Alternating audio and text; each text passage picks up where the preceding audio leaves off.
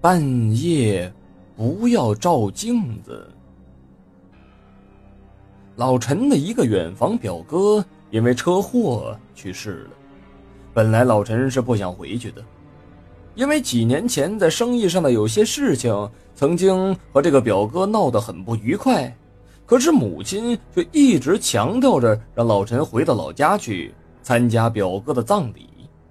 没办法，老陈还是开着车赶往了老家。老陈是一家销售公司的经理，所以平时工作起来非常的忙。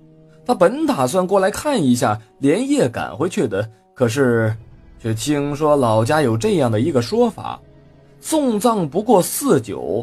孤魂随你游走，意思是说，如若谁是不参加完了全程的吊唁活动，那么就会惹着鬼怪上身。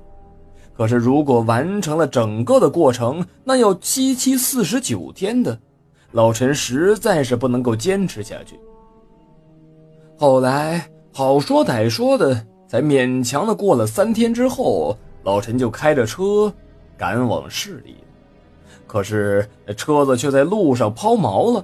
等老陈回到家里的时候，已经是半夜一点多了。老陈简单的洗了个澡，他就躺在床上准备睡觉。可是他迷迷糊糊的时候，就听见了卫生间里边好像传来了什么声音似的。他以为是自己太累了而产生的幻觉。他翻了个身，继续睡觉。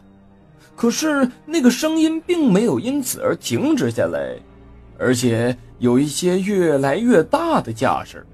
老陈感觉到害怕了，因为他听见那个声音已经有一会儿了。他打开了屋子里边所有的灯，并且拿出了一根棒球棒。他哆里哆嗦的来到了卫生间的门前。可是，当他推开了卫生间的门的时候，他却发现那里边什么异常都没有。原来真的是虚惊一场啊！也许真的是自己太累了而产生的幻觉吧。他准备去洗个脸，然后回去继续睡觉。可是，当他转过头看向卫生间的镜子的时候，啊！大叫了一声。因为他看见的镜子里面的，并不是自己的脸，而是一张血肉模糊的脸。那，那分明就是已经车祸去世的表哥。老陈在最后的意识当中，他仿佛听见了一句“对不起”，然后他就晕了过去。第二天早上。当老陈再次醒过来的时候，他急急忙忙的开着车又回了老家，直到完成了表哥的七七四十九天吊唁之后，他才再一次的回到了市里。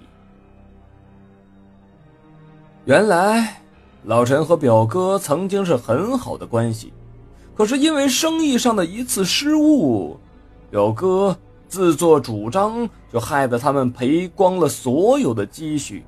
从那之后，他们俩人便断了关系。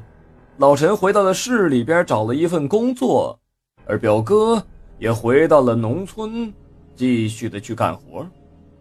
可是，表哥一直想对老陈说上一句对不起的，可苦于一直没有机会。于是，他只好借助了这一次机会，向老陈说了一句对不起。只可惜，兄弟二人却不能当场的说清楚了。相传，在去世的人会通过镜子来完成其生前没有完成的心愿，所以老臣才会与表哥进行了这样的一次偶遇。